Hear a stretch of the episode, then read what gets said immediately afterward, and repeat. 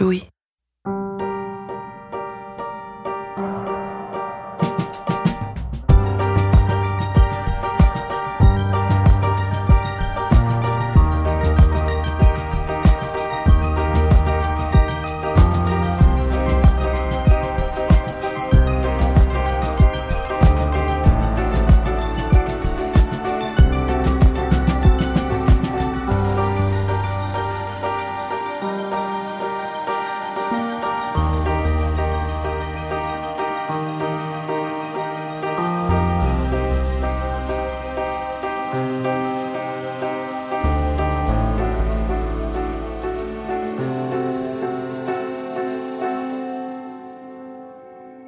Dimanche d'octobre, sous une bruine qui ressemblait au vide de mon enfance, je suis allée rencontrer Lydia. On avait rendez-vous dans une clinique dans l'Essonne, à 20 km de Paris. À la suite des violences subies dans son enfance, elle est devenue anorexique. À cela se sont ajoutés plusieurs chocs psychologiques et elle a développé une maladie neurovégétative dégénérative. Elle est en fauteuil roulant à 47 ans. Les familles incestueuses agissent comme des centres d'entraînement du patriarcat. Elles enseignent la domination aux uns, la souffrance et la soumission aux autres, le silence à tous. Et les victimes d'inceste se retrouvent souvent dans des vies qui ressemblent à des fictions qu'on n'oserait pas écrire, tellement s'empilent les strates de douleur. C'est comme une fatalité, quelque chose de perpétuel, c'est-à-dire que je ne sais pas euh, reconnaître un homme euh, qui pourrait me faire du bien. Je suis toujours en soumission. C'est euh, un homme qui veut bien de moi, mais c'est comme si je m'autorise pas à avoir des prétentions. Donc je répète sans arrêt mon histoire où je suis euh, violentée d'une façon ou d'une autre. Le père de Lydia, un ancien curé de 16 ans de plus que sa mère, qui était elle-même dans la jeunesse ouvrière catholique, a commencé à lui faire subir des violences à un âge où elle ne savait pas encore marcher. Elle avait 18 mois à peu près. Pendant des années, il l'a obligée à le masturber et à le laver. Quand elle a fini à l'adolescence par pouvoir dire ce qu'elle endurait, que les services sociaux et la justice sont intervenus, sa mère a considéré que c'était trop difficile de gérer la souffrance de sa fille, et Lydia a été envoyée en foyer. Elle a fait un courrier euh, au foyer, elle a dit je ne me sens pas de m'occuper de ma fille, hein. et je suis jamais rentrée à la maison, jamais. Si vous voulez, pour moi, le mettre de mettre des mots dessus, ça a été ma perte et la culpabilité de faire exploser la cellule familiale. Parler à ma mère, ça a été le signe de l'abandon. Et je l'ai traîné très très longtemps. L'abandon. Et sa vie n'a cessé de creuser les profondeurs de la détresse. Mon, père disait toujours qu'il fallait être bien courageux pour supporter une fille comme moi. Parce que j'étais une faiseuse d'histoire, j'étais vraiment un, j'étais une fille à histoire. Et je l'avais tellement, j'en étais tellement persuadée que j'ai voulu me marier par normalité. Je suis tombée sur le premier venu, sur un ancien flic, et pour moi, le synonyme d'ancien policier, c'était qu'elle allait me protéger. Et euh, les premières fois, on s'est rencontrés assez vite. Il a levé la main sur moi, mais comme je rencontrais quelqu'un, je me disais euh, pour ma famille, je vais avoir enfin quelqu'un à présenter. Et puis pour moi, subir, ça reste une normalité. Et euh, on s'est rencontrés. Euh, il faisait le SAMU social, moi aussi. Euh, J'avais pas beaucoup d'affinité avec lui, pas plus que ça. Mais un jour, il est venu m'aider. Il m'a dit Je peux dormir ici, il est trop tard. Je lui ai dit oui. Je le connaissais pas. Et puis, de fil en aiguille, il est resté à la maison. Je pouvais pas dire vraiment que je l'aimais, mais il me trouvait sympa. Donc, le fait qu'on me trouve sympa, je trouvais que c'était déjà bien qu'on me trouve qu'on me trouve sympa. Puis très vite, on s'est mis ensemble. Très vite, c'est moi qui lui ai demandé qu'on se marie. Mais pour les yeux de ma famille, pour le regard de ma famille, on s'est mariés deux ans après. J'ai fait un beau mariage. C'est peut-être la seule chose dont je me souvienne. J'ai fait un beau mariage. Dans la semaine qui a suivi mon mariage, il m'a expliqué que sa première femme, il, a, il lui avait cassé deux côtes. Il avait levé la main une fois sur moi. Mais ça a commencé, vous savez, quand on se marie par l'employeur, on a le droit à 15 jours de, congé. Ça a commencé dans, les, dans la semaine qui a suivi, la première semaine. Mais comme j'ai, je me suis dit, je peux pas avoir peur. J'ai pas le droit d'avoir peur. Et euh, très vite, les violences ont commencé. C'était des bousculades dans les chambranles de porte. Euh, au point où je perdais l'équilibre. À la fin, j'avais plus d'équilibre. Euh, des coups de coude dans l'arcade sourcilière en disant qu'il n'avait pas fait exprès. Il faisait 130 kilos, hein, mon ex-mari. Hein. Moi, j'en faisais 50. Hein. Ça a duré des années. Hein. Il euh, laissait ses excréments dans le canapé. Euh, il tapait ses cendres dans tout l'appartement comme s'il n'y avait pas de cendrier. la nuit, il m'empêchait de dormir. Il me lâchait le chat sur la poitrine. Euh, je suis devenue insomniaque. Je ne sais pas comment mon corps il a supporté autant d'années. Un soir de décembre, le 24, Lydia va chez son frère avec son mari pour les fêtes. Ils sont en voiture, c'est son mari qui conduit. Et soudain, il lui dit qu'il veut se suicider et qu'elle meurt avec lui.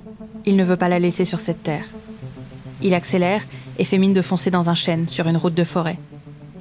Et au dernier moment, il pile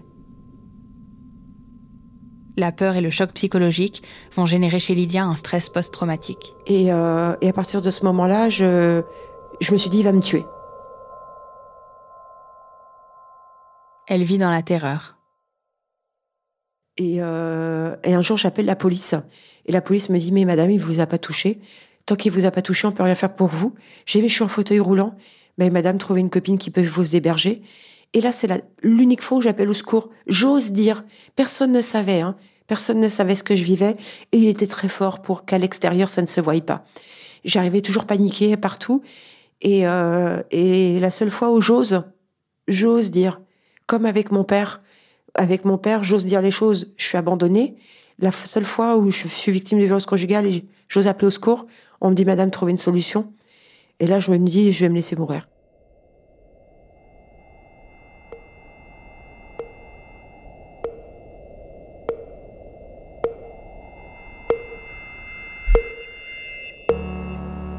Lydia va de plus en plus mal, elle pèse 42 kilos à ce stade, et c'est sa mère qui va venir la chercher et la reprendre chez elle, pour la première fois depuis qu'elle est partie en foyer.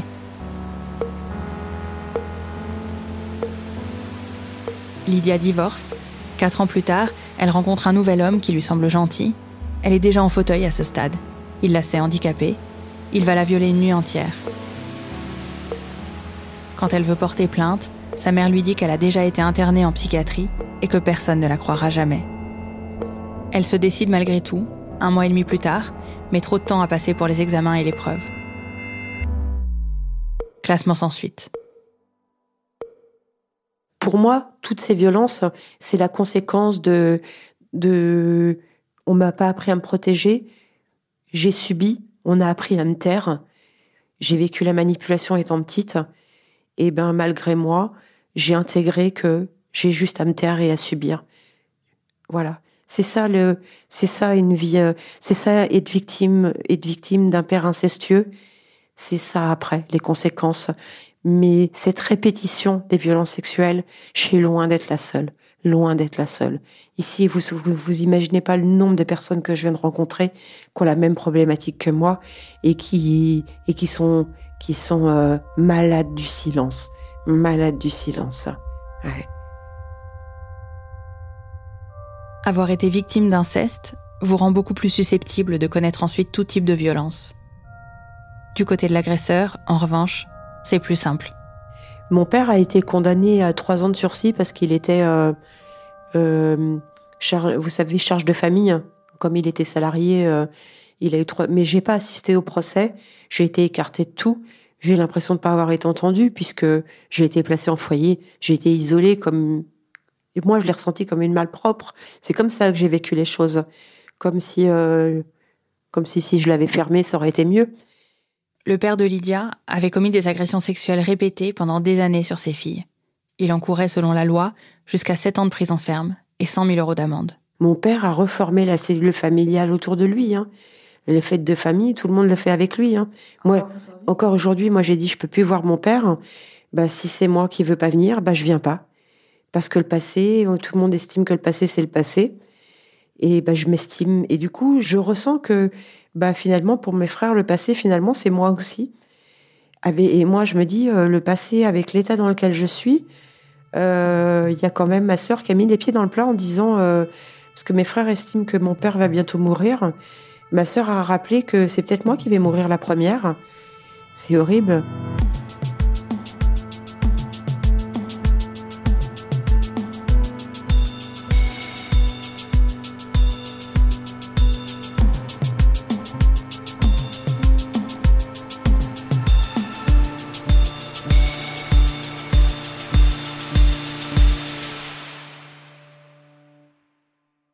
Dans King Kong Theory, Virginie Despentes écrit que nous sommes, en tant que femmes, le sexe de la peur. La condition féminine se définit par la peur. Ce que Suzanne Brown Miller expliquait déjà dans les années 70 dans son livre Le viol. Le patriarcat comme un mode de terreur. Le viol, écrivait-elle alors, est un processus conscient d'intimidation par lequel tous les hommes maintiennent les femmes dans un état de peur. Et Benoît de Groux dans la préface à l'édition française, il y a 41 ans, précisait que le viol et la peur du viol font partie de l'univers psychique de chaque femme. Notre univers psychique commun. C'est ça que construit l'inceste, au commencement des vies.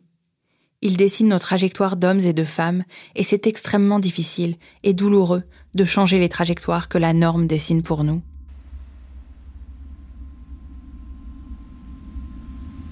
Il faut imaginer une route, je l'imagine large, recouverte d'asphalte, bordée de ravins. C'est la norme. Vous êtes une femme fragile, craintive, silencieuse. Vous respectez les hommes, vous respectez leur pouvoir, leur autorité. Et sur cette même route marchent toutes les autres femmes, ou disons leur écrasante majorité. Vous ne marchez pas seule, vous marchez avec elles. Au-dessus de vous plane la violence, mais vous ne la regardez pas. Vous marchez les yeux rivés au sol.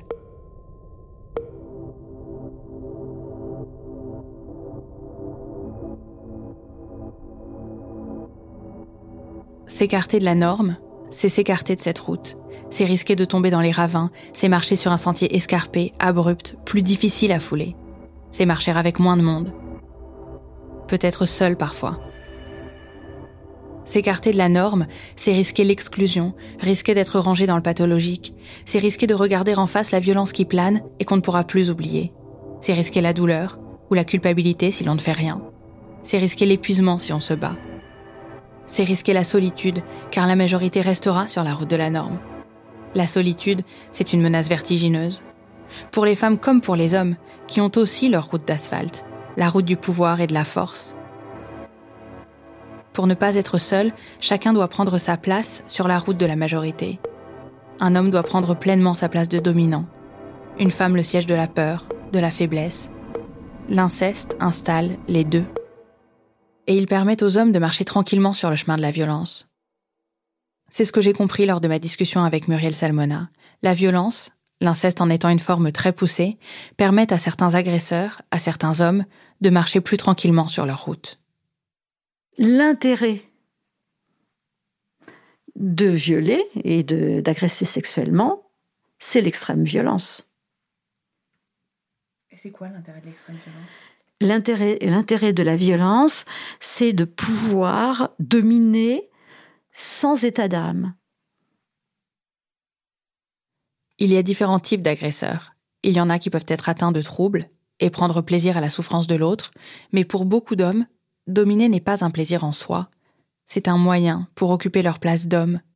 L'extrême violence peut leur apporter cette dissociation nécessaire à la perpétration confortable du mal la dissociation peut leur permettre de ne pas souffrir du mal qu'ils infligent.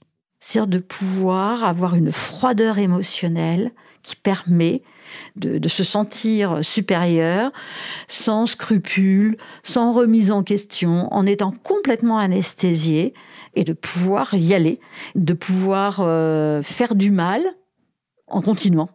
Exercer des violences une fois sur quelqu'un, euh, si vous n'êtes pas suffisamment dissocié, après, vous êtes très, très, enfin, humainement parlant, on ne supporte pas d'être violent. Enfin, je veux dire, on est des animaux. cest on n'est pas fait pour tuer nos proches. On n'est pas fait pour détruire nos proches. On n'est pas fait pour commettre des crimes du tout. Pour pouvoir les commettre, il faut être complètement déconnecté et dissocié de ses émotions. Donc en fait, commettre ces violences-là, pour un certain nombre d'hommes, c'est pouvoir occuper tranquillement leur place d'homme dominant. voilà. Voilà, c'est de pouvoir avoir leur place et pouvoir même progresser dans, ce, système hiérarchique. avec euh, la possibilité d'être de, plus en plus euh, performant dans, ce système.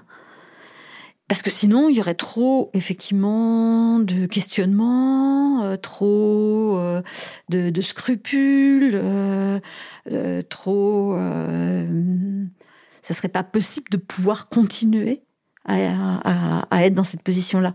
Tout ça, c'est tellement fou, ça n'a tellement aucun sens que pour pouvoir être tranquille dans cette position-là, faut, faut être, faut être vraiment bien, bien déconnecté. Sinon, ça marche pas. Psychiquement, la violence génère un trauma. La thèse de Muriel Salmona, c'est que les mécanismes décrits plus tôt du côté des victimes opèrent aussi chez certains agresseurs. Le stress immense provoqué par la violence, même pour celui qui la commet, fait disjoncter le cerveau pour déconnecter les émotions. C'est le phénomène de dissociation, et quand la dissociation s'arrête, quand la violence est passée, on récupère ses émotions. L'agresseur, lui, de son côté, il a une mémoire traumatique des violences qu'il a exercées, ça aucun problème, il assume ces violences. C'est ce qu'il voulait. Être horrible, dire des choses horribles. Mais il a la mémoire traumatique de la terreur de la victime. Et ça, il supporte pas d'avoir la mémoire traumatique de la victime. Donc parce qu'avoir la mémoire traumatique de la victime, c'est se sentir euh, c'est être en position de victime. Donc du coup, il va anesthésier. Les deux vont essayer de chercher à, faire des conduits d'évitement et à anesthésier leur, leur mémoire. C'est pour ça que toutes les victimes, quelles qu'elles soient, ou toutes les personnes traumatisées, vont avoir recours à de l'alcool, de la drogue, pour pouvoir anesthésier ces sensations-là. Et les conduites à risque et les conduites dissociantes, dans ce système, c'est de faire monter un stress pour faire disjoncter à nouveau le cerveau, pour ne plus rien ressentir. La victime, elle le fait pour échapper à ses souffrances et à tout ça qui la met dans un désespoir total. L'agresseur, il va le faire pour échapper à des sensations de malaise liées à la victime qui hurle en lui. Et pour ça, il se trouve une victime sur laquelle il va exercer des violences pour créer une disjonction. Et donc lui, il a besoin il a besoin de s'anesthésier pour être dominant et il a besoin de se débarrasser d'une mémoire traumatique qui est la mémoire traumatique de la victime. Alors, sur le fond, on n'est jamais responsable des violences qu'on a déjà subies, particulièrement à l'enfance. On n'est pas responsable des troubles psychotraumatiques qui se mettent en place, sidération, dissociation, mémoire traumatique. Mais on est parfaitement responsable des stratégies de survie qu'on met en place et on est responsable des conduites dissociantes qu'on met en place pour s'anesthésier. Si on se fait mal à soi, avec des scarifications, des brûlures, etc., on les fait à soi-même.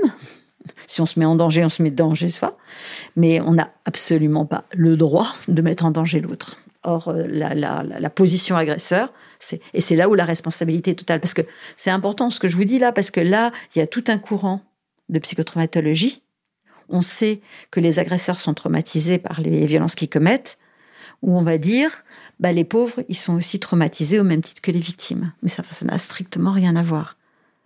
Eux, c'est un choix en se servant d'une victime comme fusible pour s'anesthésier. C'est un peu comme quelqu'un qui, euh, il a un terrain miné, il va trouver euh, quelqu'un pour avancer devant lui à sa place, pour sauter. Donc, et ça, euh, donc il y, a cette dimension d'auto-traitement sauvage des troubles psychotraumatiques, mais il n'y a pas que ça, il y a aussi cette alimentation de la position dominante. Et les deux sont intriqués. Enfin, je veux dire, c'est impossible à séparer, en fait, les deux systèmes. Énormément de petits garçons sont victimes de violences incestueuses. Les chiffres sont probablement plus sous-estimés encore que ceux des femmes. Mais les incesteurs, à 98%, ce sont des hommes. Dorothée Ducy écrit dans la conclusion du berceau des dominations Le passage à l'acte incestueux est le résultat d'une pédagogie familiale dont chacun, garçon ou fille de la famille, est récipiendaire et qu'il intériorise.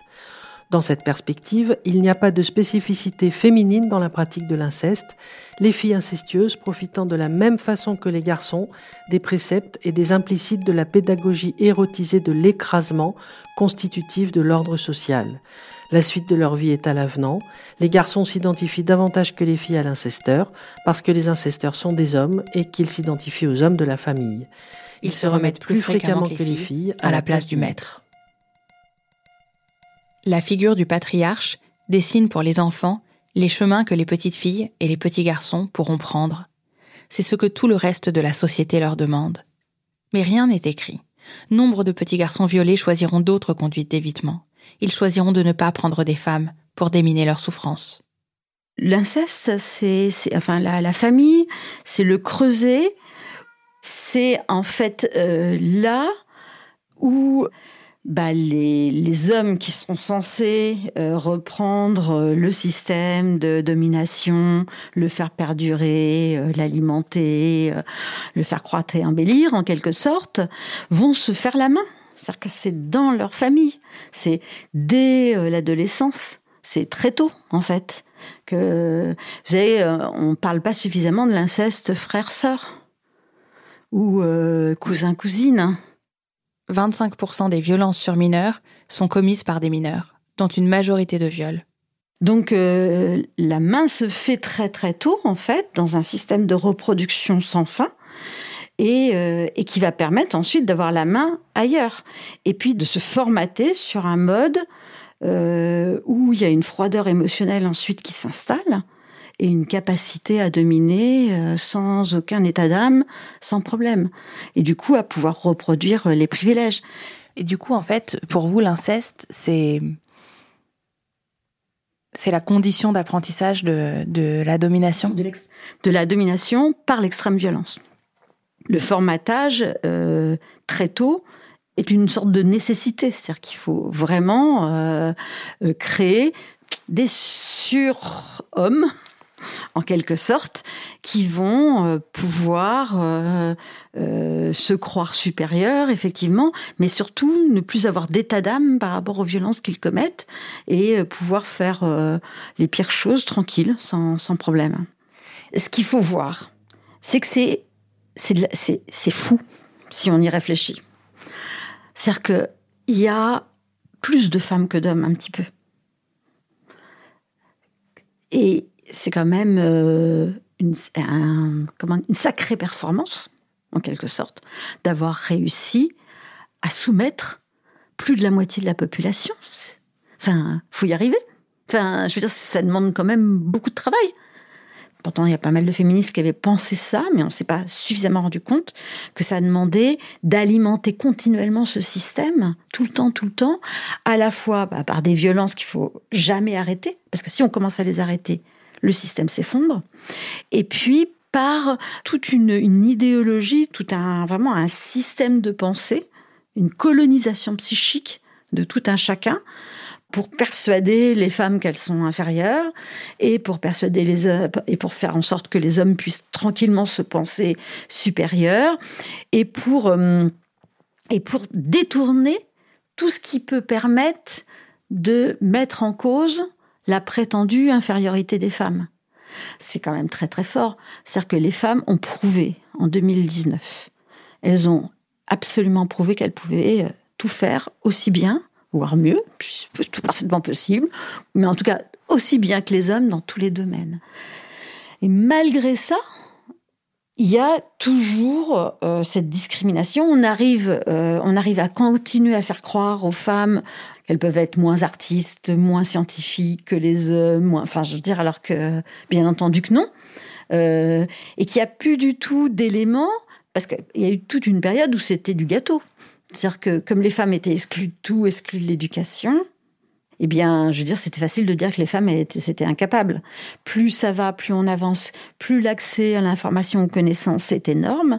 Malgré ça, ils arrivent à faire le tour de force, mais ça leur demande quand même là euh, d'être euh, inventifs, de faire en sorte que les, femmes ne, ne sortent pas la tête de l'eau. Et les violences sont un instrument fantastique pour pas faire sortir euh, la tête de l'eau des femmes. Les violences au sein de la famille sont particulièrement efficaces. On ne se révolte pas contre ceux qu'on aime. C'est ce qui fait de l'inceste une arme de domination si puissante. Plus l'amour est présent, le respect, le sentiment d'être redevable et dépendant, plus le risque de faire exploser son socle, ses proches, sa famille, plus la révolte semble impossible. La dénonciation ingérable, ou pas tout de suite, ou tard, ou au prix de l'exclusion du foyer. fait, c'est ce qui est terrible, c'est le problème de l'inceste, c'est que c'est dans la famille. Du coup, euh, il y a de l'amour. Et, moi, je sais que j'ai eu beaucoup de mal aussi avec ça, c'est que j'avais un amour euh, profond pour mon grand-père. Vraiment, enfin, je. Et, et c'est ça qui est terrible, c'est qu'on peut aimer les gens même quand ils font des trucs horribles. Ma mère m'a dit la même chose que Julie. Cet amour, c'est ça qui empêche de se libérer. Je, pense que l'inceste, c'est quand même quelque chose de... La relation est extrêmement compliquée parce que d'un côté, euh, on a envie de rejeter euh, ce père qui se permet, euh, qui s'approprie son enfant, enfin, il prend, c'est une chose. Et en même temps, on a besoin de ce père. On en a besoin parce que parce qu'on en a besoin, je sais pas, pour grandir, pour euh, je sais pas. Effectivement, c'est c'est compliqué, c'est très compliqué. Et, euh, et c'est pour ça, je pense que moi, j'ai toujours euh, je l'ai exonéré en fait de sa responsabilité pour pouvoir continuer à avoir une relation avec lui. Je pense que c'est comme ça que ça se, ça se passe. Parce que l'enfant est incapable de réagir. Il n'a pas, parce qu'il est jeune. Tu te rends compte, j'avais 10 ans la première fois. C'est quand même, euh, c'est quand même incroyable. C'est très compliqué de désapprendre ce que l'on a appris dans l'enfance. Or, ce que l'on apprend, quand on a été victime d'inceste, c'est que ceux qui sont censés nous aimer le plus, de manière inconditionnelle, nous protéger, sont ceux qui nous dominent que c'est normal de respecter ceux qui nous font du mal, ce sont aussi ceux qui nous aiment. On vous apprend ce que l'adage répétera à l'infini au fil des années. Qui aime bien, châtie bien. Et on intègre la soumission à un système. C'est peu dire que le féminisme a raison et qu'il est subversif quand il dit que l'intime est politique. J'en ai reparlé avec Patrick Jean, l'auteur de la loi des pères. Si on pouvait mettre fin à l'inceste, d'une certaine manière, on s'apprête les fondements du patriarcat. L'ordre social est fondé sur la famille, avec au sommet le père, comme référence pour tout le reste de la construction sociale. Euh, donc c'est toute la toute l'organisation sociale qui est fondée là-dessus. Et c'est pour ça que c'est très difficile à remettre en question, parce que parce que ça fait peur, parce que ça trouble, et c'est aussi pour ça qu'on est autant dans le déni des agressions sexuelles d'enfants, parce qu'on ne veut pas les voir, parce qu'elles sont le signe de quelque chose qui est de l'ordre de la structure sociale, euh, c'est un peu comme si on retirait le tapis en dessous des meubles. La difficulté, elle est là.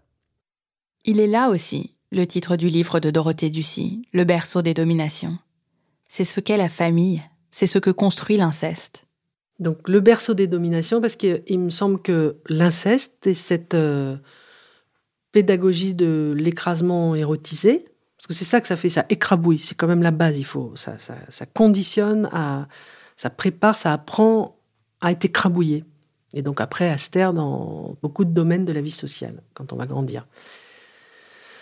Et il me semble que hum, ce silence-là conditionne et permet ensuite euh, tous les autres silences, en fait. Toutes les milliards de fois où on se tait dans sa vie, où on se tait dans sa vie professionnelle, on se tait devant toutes les injustices auxquelles euh, on assiste, euh, auxquelles on participe parfois, et euh, tous les exercices de la domination qui sont quotidiens et qui organisent notre vie sociale, notre vie politique et notre vie quotidienne, à tous et à toutes.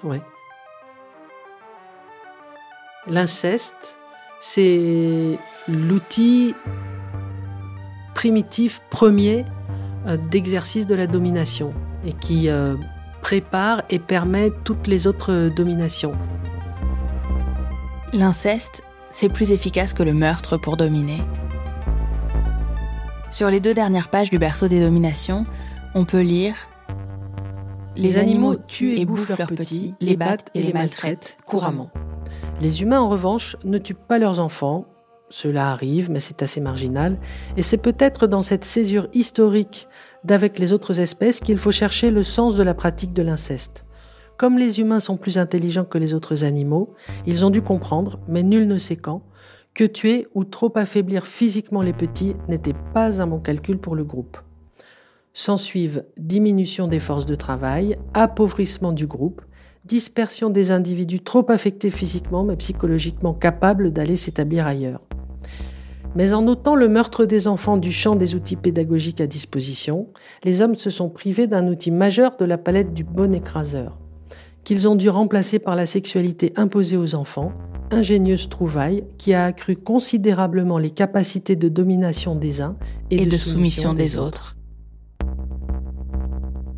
Au bout du compte, écrit-elle, il n'y a de spécificité humaine que le raffinement et la sophistication dans ce que nous faisons, y compris dans les méthodes d'inculcation des dominations. Et pour intégrer cette logique de domination, il n'est pas nécessaire d'y avoir été exposé directement, de la même manière que la culture du viol opère sans que chaque femme isolément ait été violée. Parce que vous les avez vus souffrir les autres, et vous avez vu que personne ne les sauvait. Je repense à ma classe de CM2, et je ne sais pas qui sont les deux ou trois enfants qui se faisaient violer chez eux, mais je me souviens avec précision qui n'avait pas l'air bien dans ses baskets, qui était tout le temps en colère, qui voulait toucher les fesses des filles ou parlait de sexe alors qu'on n'avait que neuf ans? Et personne ne nous a appris, ni les enseignants, ni les médecins scolaires, ni les pions, ni les parents, personne n'a dit le petit Cyril, la petite Emmanuel, il faudrait leur demander ce qui ne va pas, parce que quand un enfant souffre, quand une personne souffre, il faut lui donner la parole. Personne ne nous a appris que l'écrasement n'était pas nécessaire et qu'il fallait le combattre. Ça veut dire que, disons, en CM2, sur une classe de 30 élèves, il y en a trois qui vivent des abus sexuels dans leur famille. Ça veut dire que les 27 autres, s'il y a 30 mômes, sont habitués à vivre avec des petits camarades qui, qui, vivent ce truc paradoxal d'être violés dans leur famille. Donc dans une famille qui est censée les protéger, par un père, un oncle, euh, un grand-père, un cousin, et qui sont violés chez eux par des gens qui sont censés les protéger, et donc qui sont censés aimer leur famille et, comme tous les autres enfants, euh, intérioriser l'idée que la famille est protectrice et qui en même temps sont détruits par cette famille. Ou disons, euh, détruits, ils sont pas détruits, ils vont à l'école, ils font leurs devoirs, mais construits avec cette douleur, cette peine et ce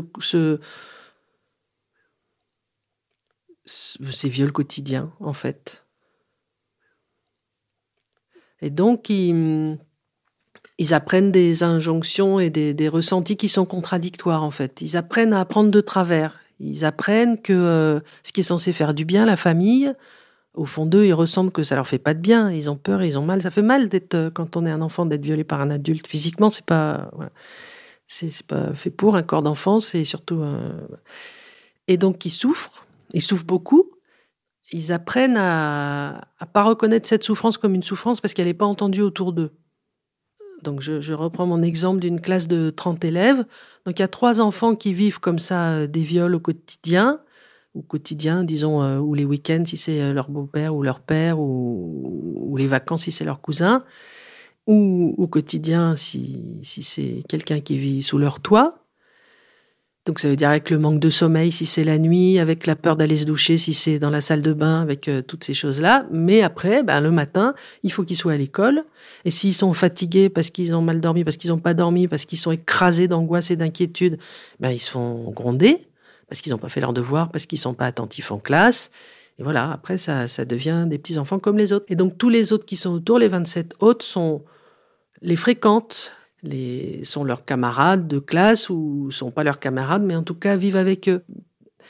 Il n'y a pas besoin que ça touche, que tout le monde soit incesté ou tout le monde soit incesteur pour que ça structure euh, la société, l'ordre social. Il suffit que quelques-uns soient incestés pour que tout le monde soit sensibilisé, en fait.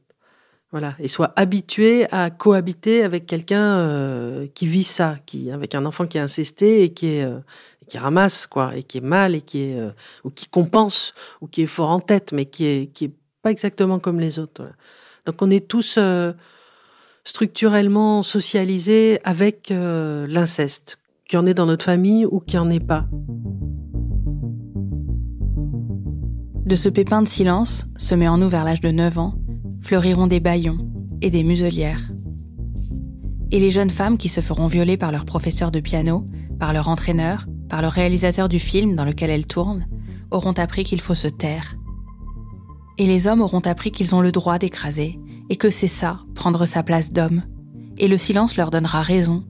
Toutes les manières de se taire leur donneront toujours raison. et les silences s'emboîteront les uns dans les autres, les petites familles dans les grandes familles, les villages, les corps de métier, les institutions. Faut pas non plus euh, imaginer qu'il y a en fait euh, tous nos voisins de palier qui sont violés chez eux quand ils sont petits. Il n'y a pas besoin qu'il y en ait autant. Et c'est pas nécessaire euh, pour que l'ensemble de la société, en fait, fonctionne sur cette pédagogie de l'écrabouillement érotisé. Il n'y a pas besoin que tout le monde soit violé.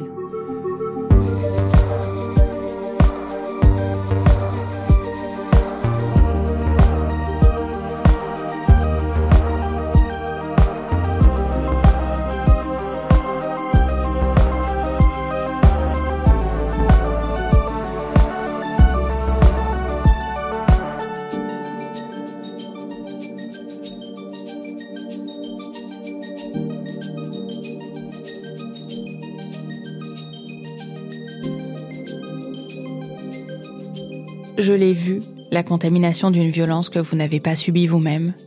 Je crois qu'elle s'insinue dans la génération d'après. Moi, j'ai appris à avoir très peur des hommes, par exemple. Je me souviens que la première fois que j'ai embrassé un garçon, c'était en boîte. Je me souviens du soulagement absolu d'avoir cru qu'il ne pouvait rien m'arriver, puisque c'était public, puisque ma meilleure amie n'était pas loin. Qu'enfin, je pouvais me laisser aller sans crainte. Quand j'étais rentrée cette nuit-là, je m'étais dit que je voulais passer le reste de mes nuits dans cet endroit transférer l'intime dans la sphère publique pour écarter les dangers. Cette peur a longtemps eu une très grande emprise sur ma vie privée. Son infiltration a pu passer par mille canaux.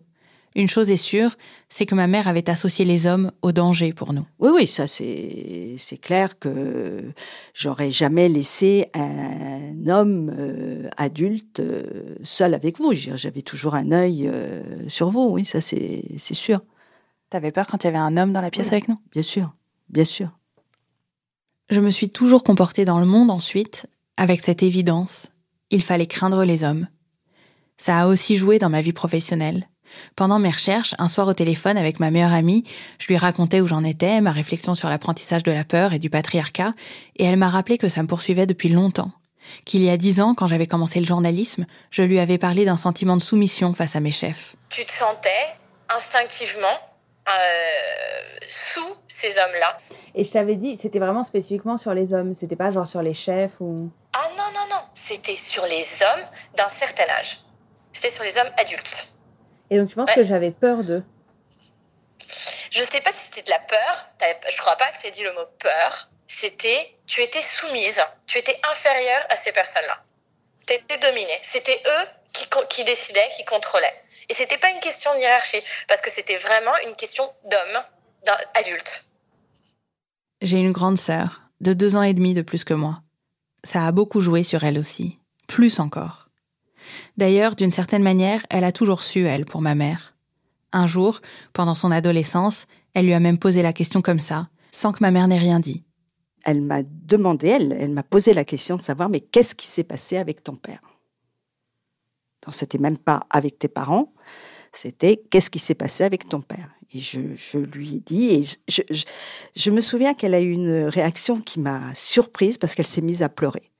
Et je ne comprenais pas euh, pourquoi ce qui m'était arrivé à moi euh, pouvait être reçu si violemment euh, par elle. Peut-être parce que c'est une douleur très grande d'imaginer que l'une des personnes que l'on aime le plus au monde a subi une telle violence Peut-être parce que cette violence la hantait, elle aussi. Pour moi, c'est un truc qui, qui c'est pas un truc grave. J'en parle pas comme quelque chose de grave. J'en parle comme un élément de ma personnalité qui m'a construit ou déconstruit, mais qui contribue à faire euh, ce que je suis. Tu penses que ça a beaucoup joué dans ce que t'es? Ouais. Oui. Tu veux élaborer? Pense que dans ma relation aux hommes, ouais, ça. Je sais que un moment quand j'étais ado, euh, j'avais, il y avait vraiment des attitudes des hommes qui me mettaient très mal à l'aise parce que je, je savais pas pourquoi, mais je, je me le suis expliqué que plus tard en fait, quand j'ai compris. Et quand j'ai réussi à prendre un peu de recul avec tout ça, je me rappelle quand le père de, de ma meilleure amie euh, à l'époque, donc quand j'avais 16 euh, ans environ, euh, était, euh, était proche physiquement de moi par des gestes qui en réalité étaient tout à fait naturels, une, une tape sur l'épaule ou un contact physique, mais qui était normal puisqu'à l'époque je passais énormément de temps chez eux, je dormais chez eux et que j'étais euh, plus comme une seconde fille. et, euh, et, en même temps, euh, j'avais toujours l'impression qu'il y avait quelque chose de déplacé dans, dans ses gestes d'affection envers moi, qu'il avait aussi envers les autres. Et même le meilleur ami de mes parents, un jour, ces gestes d'affection m'ont tout d'un coup paru déplacés alors qu'il n'avait pas changé. Et j'ai commencé à me poser des questions. Et, euh, et en fait, des années plus tard, je me suis rendu compte que c'était pas eux du tout qui avaient des gestes inappropriés ou, déplacés. C'était moi qui voyais sûrement euh, du mal parce que c'était des hommes plus âgés et, euh, qui touchaient euh, une fille plus jeune avec qui justement il y avait une relation de confiance, une relation de proximité et que j'avais l'impression que des gestes euh, physiques dans une relation de proximité étaient, étaient pas normaux. J'avais peur qu'ils soient pas normaux. Mais ils l'étaient, ils l'étaient en l'occurrence tout à fait. Et je me rappelle que quand euh, je, mais toujours maintenant, quand euh, euh, je revois des films au cinéma, euh, très très souvent ou très rapidement, j'ai peur qu'il y ait des scènes d'inceste oh, là où il y en a tout pas. Le temps. Et ça, ça me l'a toujours fait. Et j'ai compris beaucoup plus tard pourquoi. Et euh, sur le fait que maman ait toujours gardé contact avec ses parents et qu'on soit allé là-bas, tu trouves ça fou, toi, ou pas forcément? Je... je trouve que ça a dû être euh, extrêmement douloureux euh, pour elle de nous amener là-bas. Et en même temps, je suis pas en colère contre elle qu'elle nous ait emmenés là-bas. Je suis en colère contre elle qu'elle nous l'ait pas dit parce que euh, on aurait pu lui dire que euh, on n'avait pas du tout ni envie ni besoin d'aller là-bas et, euh, qu'on l'aurait soutenu et que si on avait pu les détester en connaissance de cause de notre plus jeune âge, on l'aurait fait. on les détestait, pas en connaissance de cause, mais on les détestait quand même, non? Ouais, mais du coup, euh, on les détestait sans soutenir maman. Mm. Sans pouvoir lui dire, euh, t'as raison, euh, et t'as pas besoin de, de nous amener là-bas, euh, t'as pas besoin d'eux, t'as pas besoin de les voir, t'as pas besoin de faire semblant. Euh. et oui, c'est horrible ce qu'il a fait, c'est horrible ce que ta mère a fait en faisant comme si rien n'était. C'est horrible que tu continué à aller les voir, même avec papa, que tu te sois infligé ça. Tu leur dois rien c'est pas parce que c'est ton père que tu lui dois quelque chose, c'est pas parce que c'est ta mère que tu leur dois quelque chose. Et ouais, j'aurais aimé, euh, j'aurais aimé pouvoir, euh, euh, pouvoir être en colère avec elle. C'est drôle, on a toutes les deux un rapport particulier à la parole. J'en ai quand même fait mon métier, parler, faire parler les autres. Ma sœur, elle, c'est la personne la plus bavarde que j'ai jamais rencontrée. La grand-mère de ma meilleure amie le disait déjà quand on était petite. La sœur de Charlotte, j'ai jamais vu une bavarde pareille. Sauf quand on parle de l'intime. D'ailleurs, elle m'a dit là, parlons-nous par téléphone. En face, je pourrais pas. Ça, j'ai toujours du, du, mal. Ça, je sais pas si tu sais, mais j'ai beaucoup de mal à, quand, quand je dois avoir des discussions euh, personnelles ou tu vois là je fais un effort pour essayer de parler euh, correctement mais souvent tu vois quand je parle de, de sentiments ou de trucs où j'arrive plus à parler quoi mais je peux rester cinq minutes la bouche ouverte à non mais ça me je suis épuisée tu vois. Mm. tu vois ce que je veux dire? Je peux pas faire ça tout le temps. Donc je te, je te laisse tranquille maintenant Elle est tellement douloureuse, cette parole de l'intime, elle contient des révolutions. C'est pour ça que parler est toujours si subversif, que l'on a si longtemps demandé aux enfants de se taire à table, de ne pas intervenir dans les conversations d'adultes, pour ça qu'on discrédite la parole des femmes en les qualifiant de potins, de cancans, de commérages, pour ça aussi qu'on la leur coupe dans l'espace public, qu'on refuse de les inviter sur scène, dans les panels ou pour recevoir des prix. C'est pour ça que depuis des millénaires, la culture occidentale fabrique des mythes dans lesquels devenir un homme, c'est d'abord faire taire les femmes. Comme au début de l'Odyssée, d'Homère, Ulysse est parti pour son long voyage, Pénélope et leur fils Télémaque sont restés à la maison. Un soir, dès le premier livre de l'épopée, Pénélope sort de ses appartements et veut intervenir sur le choix des chansons prononcées ce soir-là. Télémaque lui répond Retourne dans tes appartements. Discourir est l'affaire des hommes. J'ai repensé à tous ces mythes aussi, qui disent que ceux qui dominent, les dieux, imposent le silence et l'aveuglement à ceux sur qui ils règnent. Il y a le mythe d'Orphée, qui ne doit pas regarder en arrière pour voir Eurydice à leur sortie des enfers, et quand il se retourne, il la perd. Le mythe de Psyché, puni deux fois par les dieux pour sa curiosité.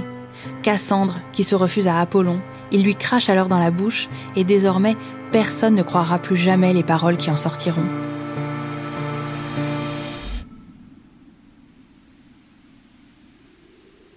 Le silence comme respect dû au plus fort nous est inculqué à chacun depuis l'enfance il nous est inculqué à tous depuis des millénaires.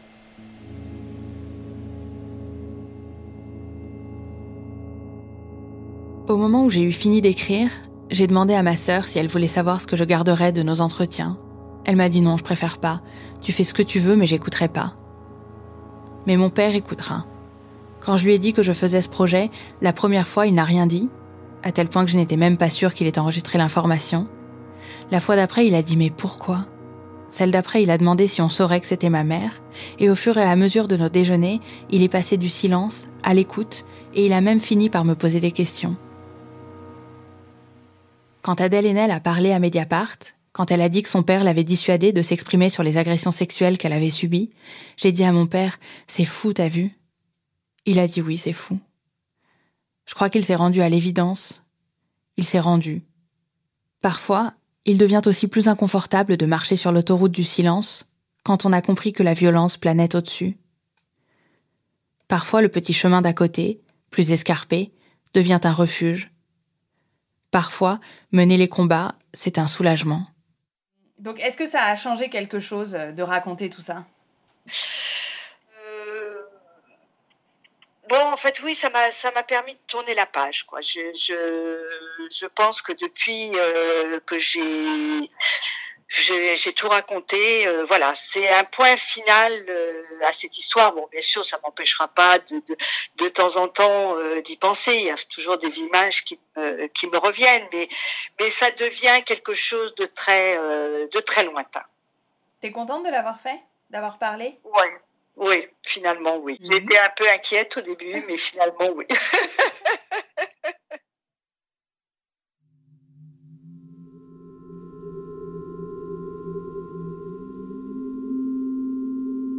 J'imagine une victime comme un épouvantail dans un champ. C'est ma mère, la vôtre, une amie, un cousin. Ils ont été incestés, ils ont été tus, et ils servent d'exemple. Il ne faut pas parler, il ne faut pas voir, il ne faut pas entendre. Les bouches sont si bien muselées sur ces douleurs qu'elles ne s'ouvriront plus pour les autres. Ça m'a frappé pendant mes recherches de constater à quel point le patriarcat se cache ou se légitime par des proverbes qui passent pour des vérités générales, une sagesse populaire, qui aime bien châtie bien, qui ne dit mot consent, ce qui ne nous tue pas nous rend plus forts, les femmes et les enfants d'abord. les femmes et les enfants ne passent d'abord que pour être écrabouillés, réduits au silence. Ce n'est pas pour rien qu'une partie des combats féministes se mène autour du langage aujourd'hui. Féminiser les noms, changer la grammaire, changer le vocabulaire, transformer le récit, être écouté, être entendu, pouvoir parler, avoir le droit d'habiter la parole, ne plus lui faire dire des mensonges, des demi-vérités, des mascarades, dire le monde tel qu'il est, avec toute sa violence, pour la regarder en face et pouvoir la nettoyer, construire d'autres routes, recommencer un autre monde, avec d'autres générations, qui diront d'autres mots, qui diront, qui parleront.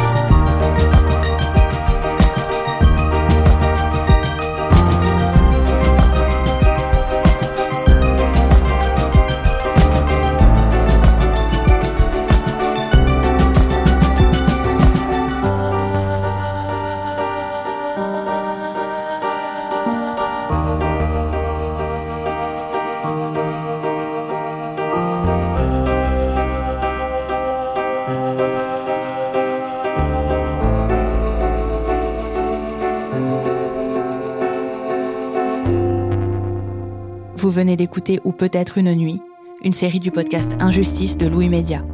Je suis Charlotte Pudlewski, j'étais à l'écriture et à la présentation, Anna Bu était à la réalisation et Jean-Baptiste Aubonnet au mixage.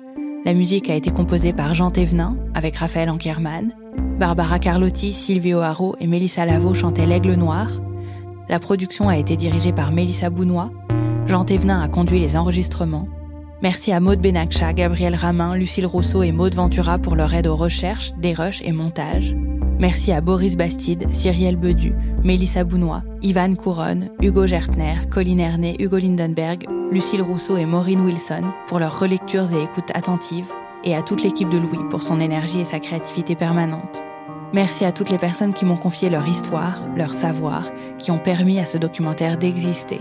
Julie, Laure, Randall, Hélène, Daniela, Lydia, Tal Merx, Eva Thomas, Dorothée Ducy, Muriel Salmona, Isabelle Aubry, Patrick Jean, mais aussi Juliette Drouard, Antoine Couder, Jacques Dayan, Philippe Grimbert, Luc Massardier, Alex Martsanovesnevich, Pauline, Gildas, David, Antoine et Robin. Merci à l'AIVI d'avoir autorisé la lecture d'un témoignage anonyme du site. À Hugo, Mélissa, Colline et à ma sœur, merci pour leur soutien si précieux. Et merci à ma mère. Si vous avez besoin de ressources concernant l'inceste, vous pourrez en trouver sur les sites de l'AIVI, de l'AREVI, de Mémoire traumatique et victimologie. Vous pourrez trouver la bibliographie et les ressources liées à ce podcast sur le site de Louis. Injustice est un podcast de Louis Média que vous pouvez retrouver sur l'ensemble des plateformes et que vous pouvez partager autour de vous. Parlez-en. Et si vous le voulez, écrivez-nous à injustice au pluriel at louismedia.com. Merci pour votre écoute.